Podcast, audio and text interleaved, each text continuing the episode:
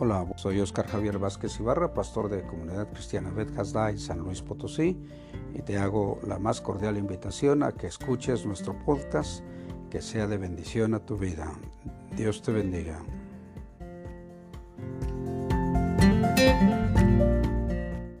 Hoy vamos a hablar acerca de eh, la relación padres-hijos en la crianza. En ese sentido vamos a hablar. Eh, Hemos eh, dicho durante todos estos domingos que la base de este, de este tema de la familia está en Efesios 5:21, lo puedes encontrar, Efesios 5:21, y que yo espero que ya te lo hayas aprendido, porque está muy sencillo, que dice, someteos unos a otros en el temor de Dios. ¿Cómo dice?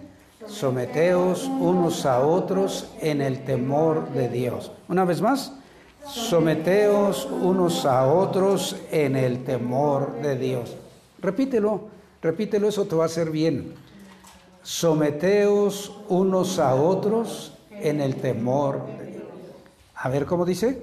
Someteos unos a otros en el temor de Dios. Muy bien, gracias a Dios porque nos da este texto base para que podamos hablar de la familia. En Efesios capítulo 5, del 21 en adelante, hasta el final, hasta ese versículo 33, nos habla de los papás, de la forma del matrimonio. Pero en este día, que es Efesios 6, 1 al 4, es la base de lo que vamos a hablar en este día. Efesios 6, 1 al 4 dice de la siguiente manera, el versículo 1, Hijos, obedeced en el Señor a vuestros padres, porque esto es como justo. A ver si lo tienes, te invito a que lo leas. Hijos, obedeced en el Señor a vuestros padres, porque esto es justo. ¿Cuántos lo tienen? Bueno, pues entonces les invito a que lo, lo, tengan en su corazón, en su mente y mantengan su Biblia abierta porque vamos a usarla en estos versículos en, en este día. Que Dios obre su misericordia en cada uno de nosotros, que su palabra venga a obrar esas maravillas que Él tiene para cada uno de nosotros. Espíritu Santo, obra de esa forma sobrenatural para que todos podamos ser entendidos por tu gracia y por tu misericordia. Bueno, fíjate que nosotros tenemos la oportunidad de mirar estos versículos y darnos cuenta del por qué el deterioro de la sociedad. Cuando tú lees del versículo 21 de Efesios 5 y vas hasta esta parte de la, de la escritura, bueno, hasta el 9, no vamos a hablar del 6, 7, 5, 6, 7, 8 y 9, es otro tema, pero habla acerca de someteos unos a otros y esa es la transformación de esta sociedad en la que nosotros vivimos. Tú, tú eres una gente que Dios escogió para ser ese efecto de transformación donde tú vives, donde con quien tú convives. ¿Por qué? Vamos a mirarlo en este día. Hoy vamos a hablar acerca de la relación de padres e hijos en la crianza. La Biblia nos da la forma de cómo nosotros nos conviene vivirla. Quiero que manténgase en tu mente que las relaciones en la familia giran en torno a la palabra someteos.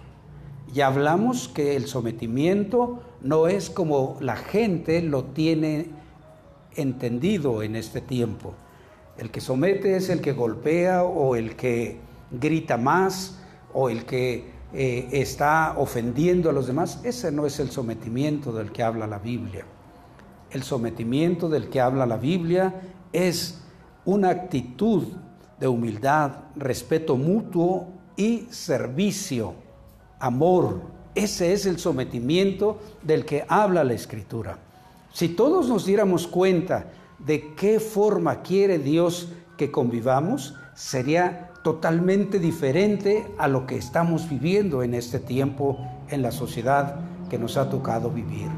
La gente piensa que someter es imponer sus criterios y sus formas. Ese no es el sometimiento de la Biblia.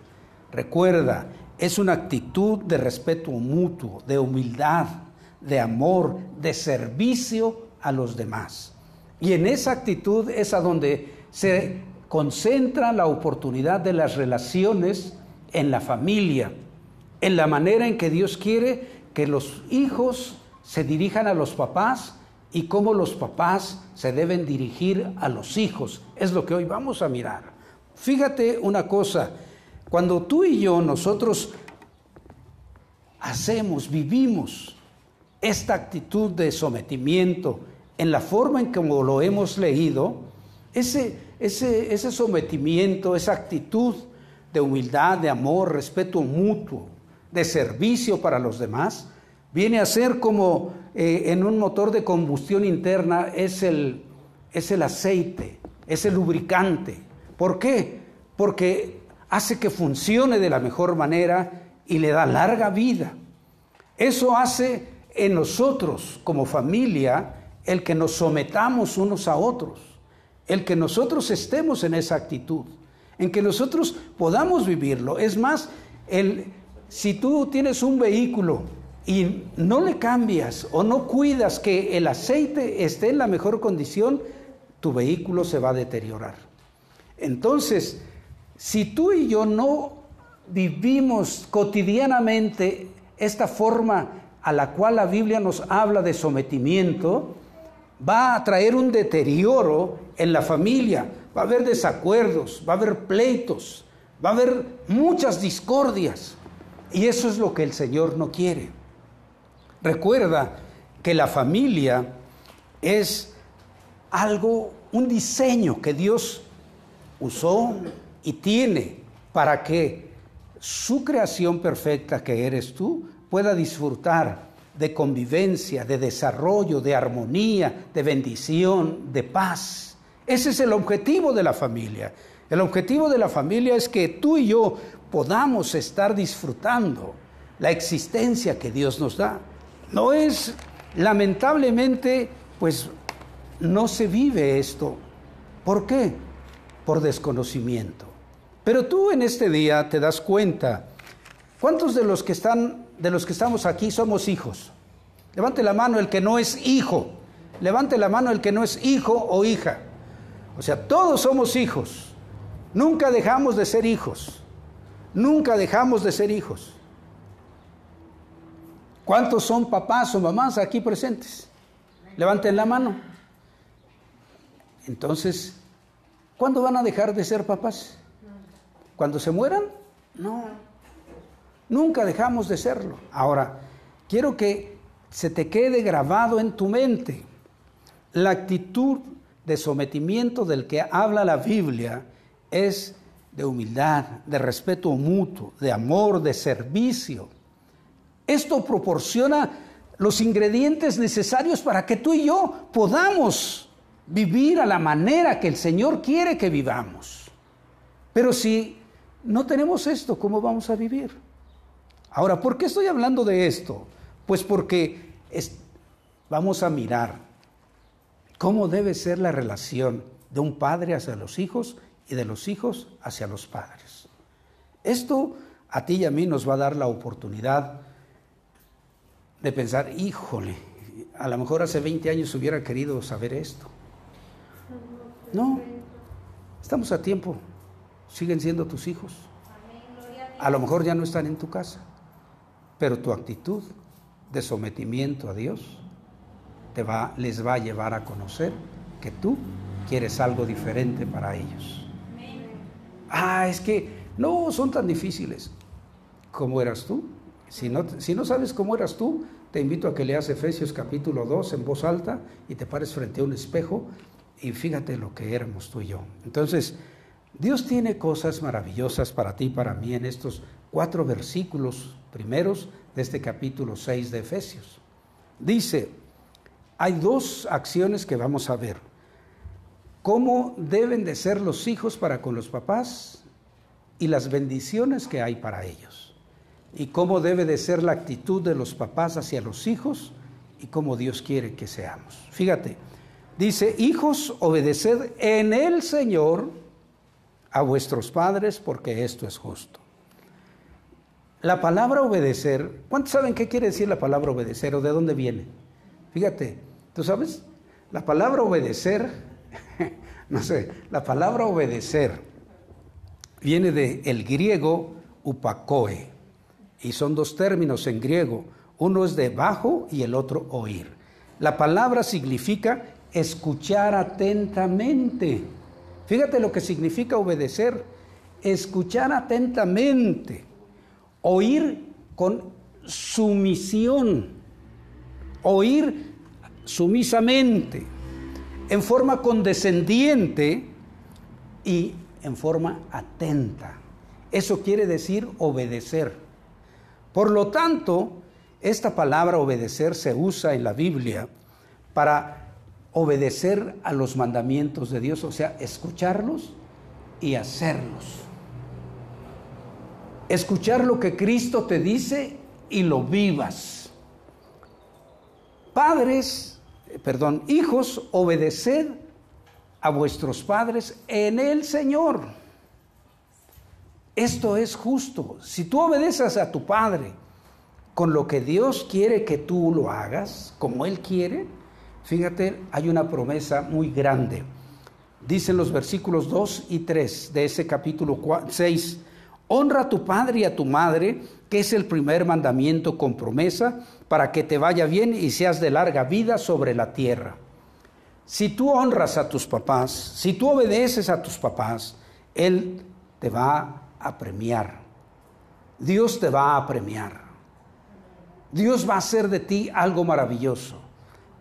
No quiere decir que pues todo el mundo vamos a vivir 100 años si obedecemos y honramos a nuestros papás. No sabemos cuánto tiempo vamos a vivir. Pero la vida que Dios te va a dar, si tú honras a tu papá y a tu mamá, va a hacer que la gente lo note va a hacer que la gente se fije en ti.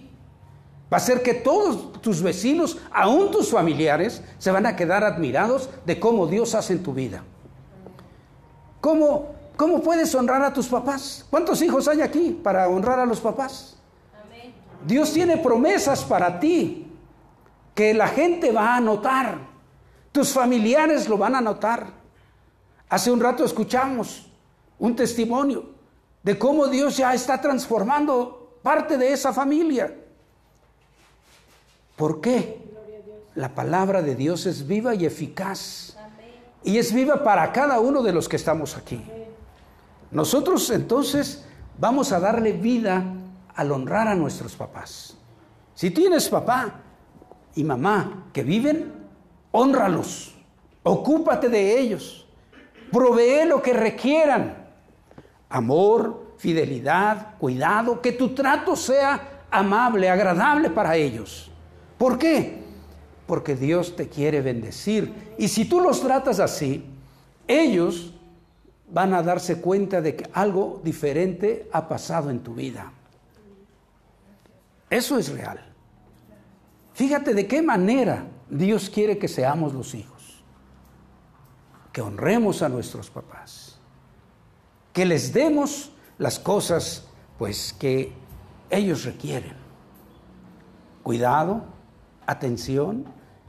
No sé cuánto cuidado pongas tú en tus papás. No sé cuánto cuidado tú puedas poner en ellos. Si aún los tienes, aprovecha la oportunidad, porque hay quien ya quisiera tenerlo y no lo tiene. No, no seas de los que, ay, nadie sabe lo que tiene hasta qué. No esperes eso. No esperes eso. Dios tiene las mejores bendiciones para tu vida. Muéstrale a tu papá, a tu mamá, que eres hijo de Dios.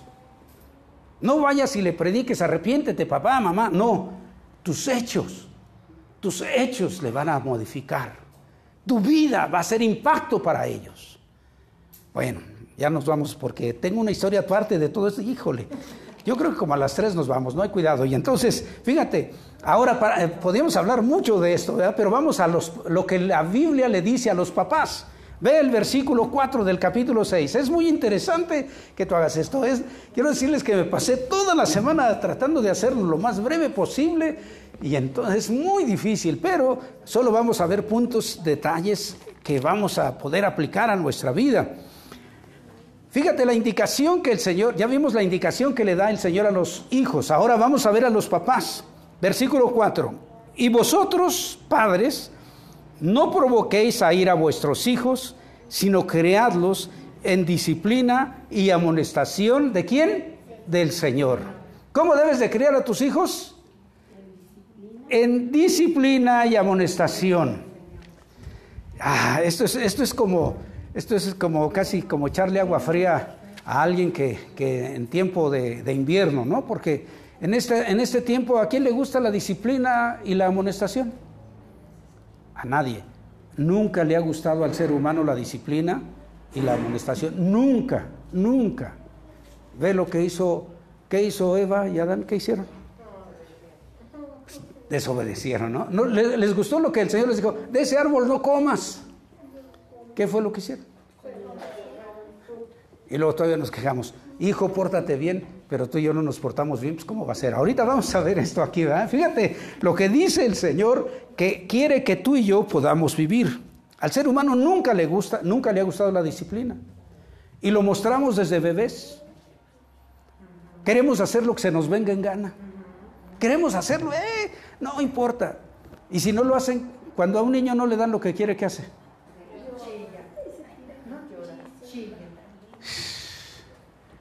¿Cuántos bebés hacen eso? ¿Te acuerdas cuando eras bebé cómo lo hacías?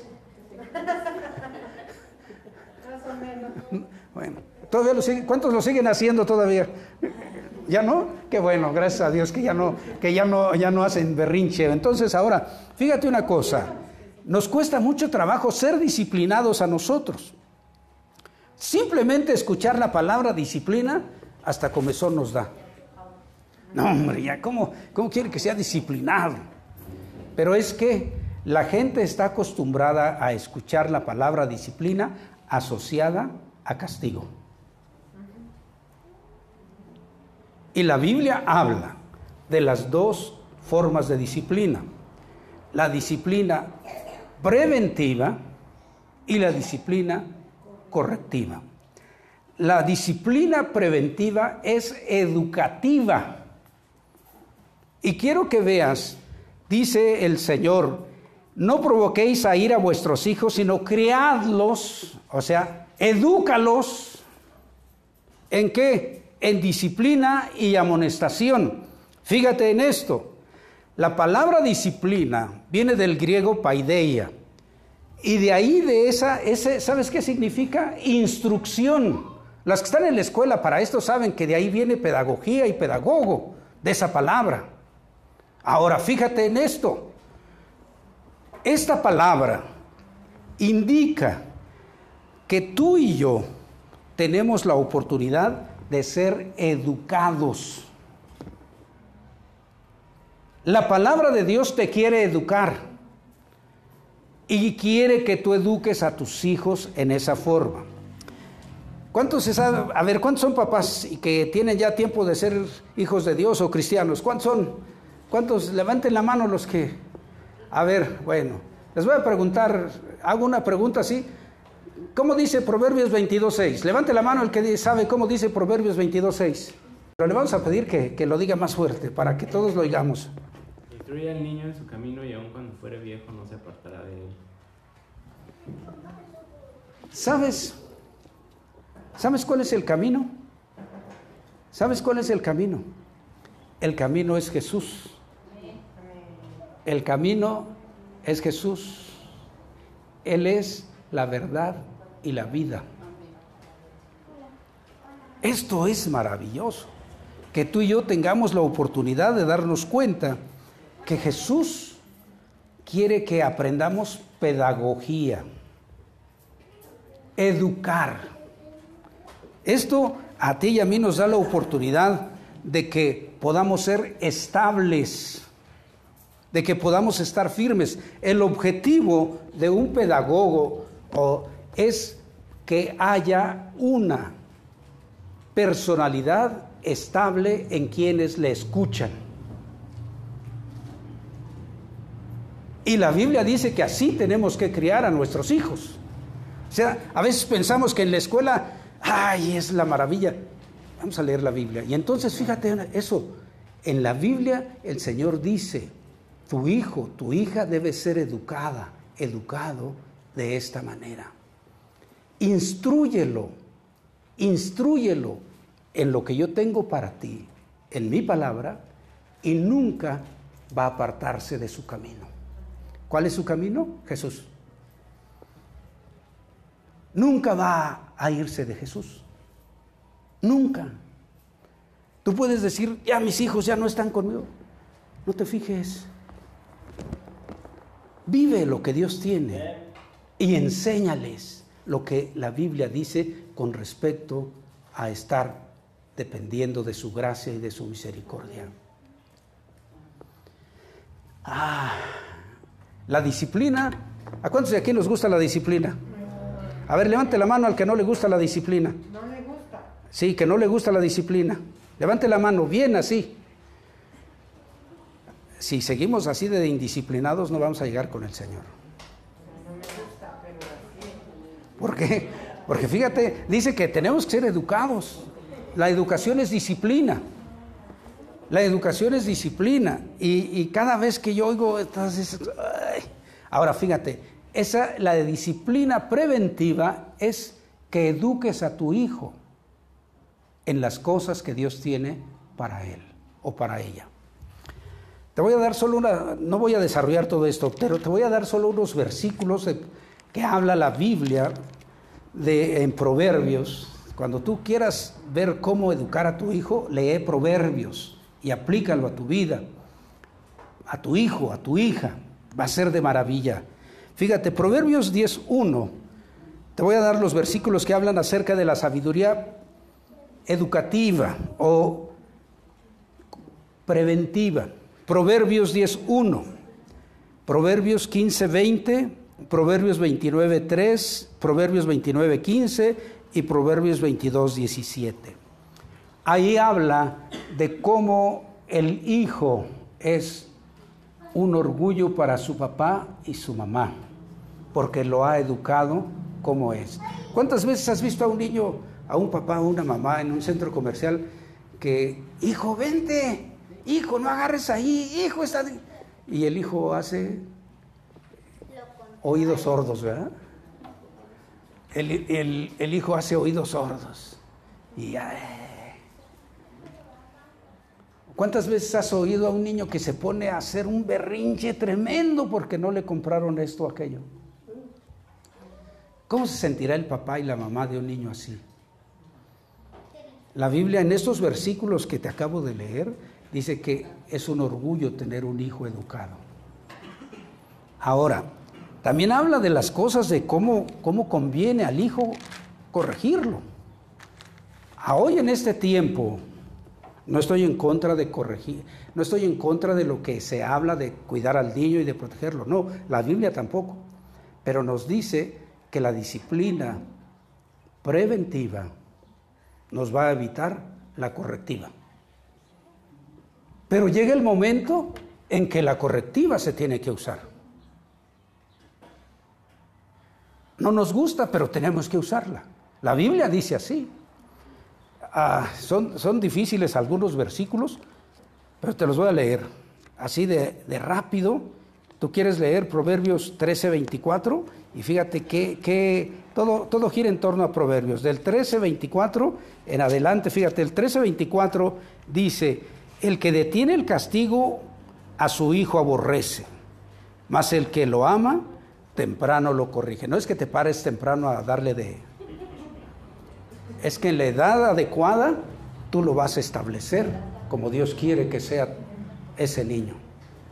No te vayas a levantar con el, con el matamoscas o la chancla en la mano y que te pares ya, ya es tarde, ¿verdad? Entonces, entonces, mejor párate y dile, hijo, Dios nos ama grandemente, nos ha dado la vida en este día, vamos a darle honor y gloria. Ah, pero que te pares, ya se hizo tarde, y vas, vuela la chancla por allá, que no te has levantado. No es eso.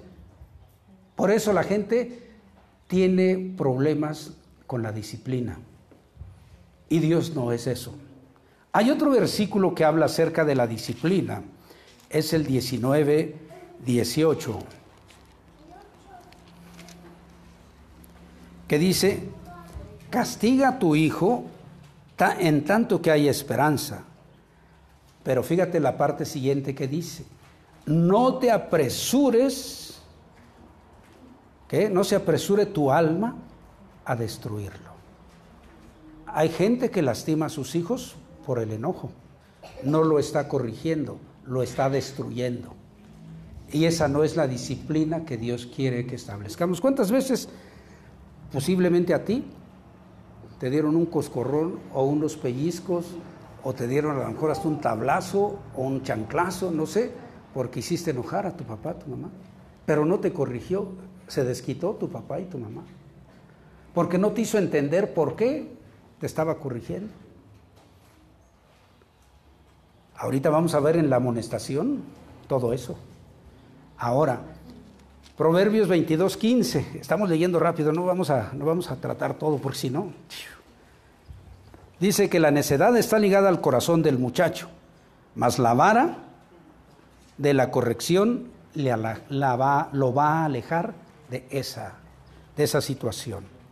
O sea, la corrección es lo que va a modificar la actitud de ese muchacho. Entonces, nosotros tenemos la oportunidad de darnos cuenta que Dios quiere que seamos disciplinados. Ahora, fíjate, dice que vamos a, los padres deben de educar, de, crear, de, de enseñar a sus hijos en disciplina y amonestación. La palabra amonestación denota que te preocupas porque está haciendo mal. Le adviertes que no lo haga, lo reprendes. Pero algo muy interesante que nosotros tenemos que hacer cuando amonestamos. Dice que en nuestra mente, en nuestro corazón, debe estar la actitud de Cristo Jesús. ¿Cómo es que te acerques? ¿Cómo amonestar a tu hijo o a tu hija que sabes que está haciendo mal? Tómala aparte o aparte llévatelo, platica con él, habla a solas con él, tenle paciencia, practica el amor y el perdón con él o ella y enséñale por qué estás haciendo, dile por qué estás haciendo eso. Y después ponte a platicar tú con tu hijo o tu hija, con Dios, pidiéndole perdón y dándole gracias a Dios porque va a ser diferente de ahí en adelante. Eso es la amonestación. Ahora, la disciplina y la amonestación en el Señor es persuadirnos al arrepentimiento de las cosas que hemos hecho equivocadamente. Es purificarnos y santificarnos para Él. Y en ocasiones es reorientar el camino que estábamos nosotros siguiendo. Tornarnos de Él, dejarlo a un lado y tomar el camino adecuado. Eso es criar a los hijos con disciplina y amonestación en el Señor. Nos podemos llevar todo el día, pero fue muy, fue muy corto esto. Quiero que escuches una historia así rápido. ¿Cuántos tienen, cuántos están cansados? Todos, sea porque nadie respondió. Entonces, solo, solo esto. Rápidamente una historia para que veas lo que hace un papá por un hijo. Hay dos clases de hijos. Los vamos a mirar aquí rápidamente. Tenía un hombre, tenía muchas riquezas, tenía dos hijos.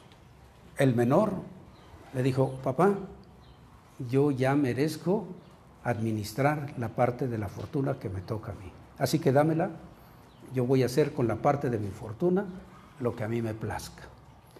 El Señor juntó toda la parte que le tocaba, el hombre, el papá, juntó todo lo que le tocaba, se lo dio.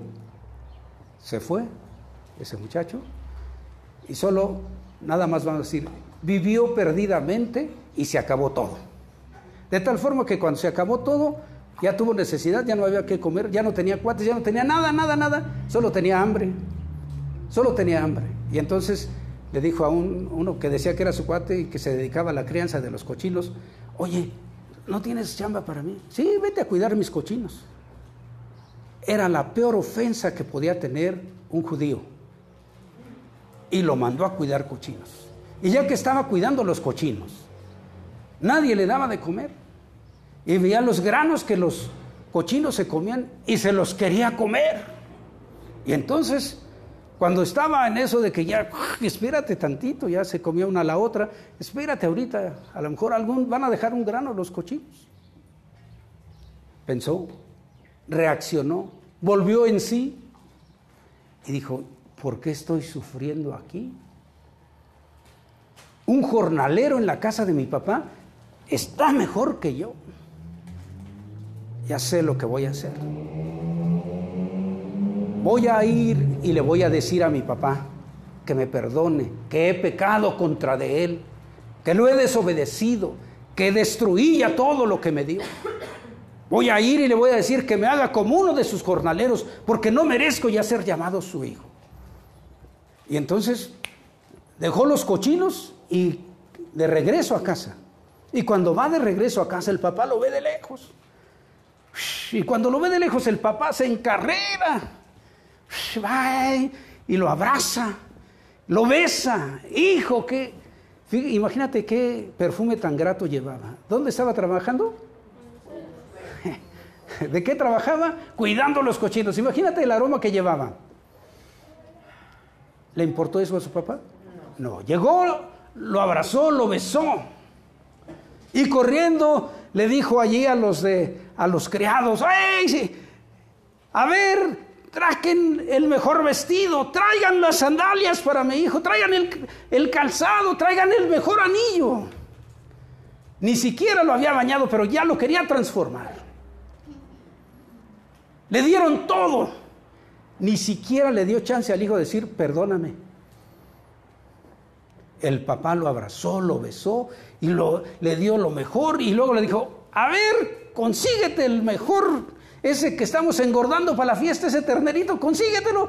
Vamos a hacer la barbacoa, prepara todo, tráete la música, tráete todo, porque este mi hijo estaba perdido, pero ha vuelto a la vida. Y estaba la fiesta en grande cuando llega el otro hijo. ¿Qué onda? ¿Qué pasó? ¿A qué se debe esto? Y le habla a un criado, oye, ¿qué, pasó? ¿Qué Pues es la fiesta. ¿Cuál fiesta? Pues es que tu hermano regresó y se, se armó, tu papá le armó la mejor fiesta, que no, hombre, que era un fiestón, pero de aquellos. Y el otro estaba, pero feliz porque le habían hecho una fiesta al que se había acabado todo. Y no quiso entrar. Y entonces el criado va y le dice, ahí está, ya llegó el otro. Ya llegó Cascarrabias. Y entonces, bueno, porque estaba enojadísimo. ¿Cómo era posible? Y salió el papá y le ruega, hijo, pasa a la fiesta. ¿Cómo? ¿Cómo te atreves a hacer fiesta? Fíjate cómo se porta el otro hijo. ¿Cómo te atreves a hacer fiesta? Si este ya se fue a gastar todo, la mitad de la, de la herencia se la va a gastar y todavía viene, viene si lo premia. Le da su premio. Hijo, todo el tiempo tú has estado aquí y todo lo mío es tuyo. Pero este estaba perdido. Y era necesario hacer fiesta porque volvió a la vida. El otro no cabía en razón. ¿Qué tipo de hijo quieres ser tú? ¿El que regresa y pide perdón? ¿O el que todo el tiempo está a regañadientes?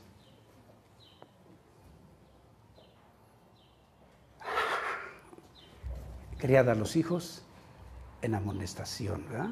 Con disciplina. Esos muchachos, fíjate, los dos sabían lo que acabamos de escuchar, tanto de proverbios como de cómo ellos tenían que vivir. ¿Por qué? Porque eran parte del pueblo de Dios. Tú a partir de hoy ya sabes cómo conviene ser como hijo o como hija con tus papás y cómo te conviene ser con tus hijos para vivir esa bendición que Dios tiene para ti. Tú sabes y tú escoges cómo ser. Eres hijo y eres papá a la vez en, varias, en varios de ustedes. Hay algunos que solo son hijos. Hay algunos que solo es eso. ¿Cómo lo vives? Dios tiene lo mejor para ti. Ponte sobre tus pies. Le damos gracias al Señor porque nos da de su gracia y de su misericordia. ¿eh? ¿Cuántos están contentos? ¿A cuántos nos gusta la disciplina? Hoy te invito a que tú te hagas, que tú te hagas disciplinado. No permitas que cualquier cosa en la vida te quite la bendición de ser disciplinado. La disciplina trae cosas maravillosas. Con esto termino, ya te paraste, ya, ya reaccionamos, gracias a Dios. Fíjate, ayer, ayer yo estaba viendo algo que hice no sé hace cuánto tiempo acerca de la familia. Y cuando lo dije, ay caray, yo hice esto, bueno. y dice, dice que la familia, la familia es a donde aprendemos inicialmente a vivir, a hacernos cargo de nosotros mismos, a compartir nuestros dones y talentos con los demás y a colaborar en la armonía con nuestro prójimo, ya sean los que se encuentran cerca de nosotros o separados por la distancia. Y la familia tiene siete, siete etapas. La constitución de la pareja, el nacimiento y la crianza, la escolarización, la adolescencia, la dispersión del hogar, o sea, cuando se casan, la pareja madura de los que se quedan y la ancianidad. Y pregunté, ¿cuándo será la ancianidad? Ancianidad. Y se me ocurre decirle a Marta, investiga. ¿Y saben qué? Hay ancianos, hay personas, perdón, hay personas de 105 años que están haciendo actividades mejor que muchos que tenemos menos edad. Y dice, la ancianidad es, llega a tu vida cuando tú solo te dedicas a depender de los demás.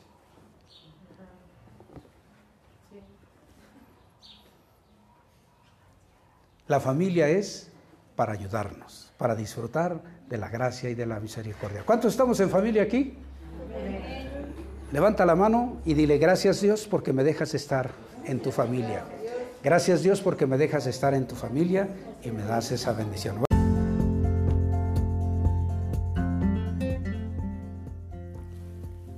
Agradecemos a Dios tu atención por escuchar este podcast. Esperamos que haya sido de bendición y que siga siendo de bendición a tu vida. Te invito a que recibas la bendición que Dios tiene para ti en esta hora. Yahvé te bendiga y te guarde. Yahvé haga resplandecer su rostro sobre ti y tenga de ti misericordia ya alce sobre ti su rostro y ponga en ti paz. Dios te bendiga y hasta la próxima.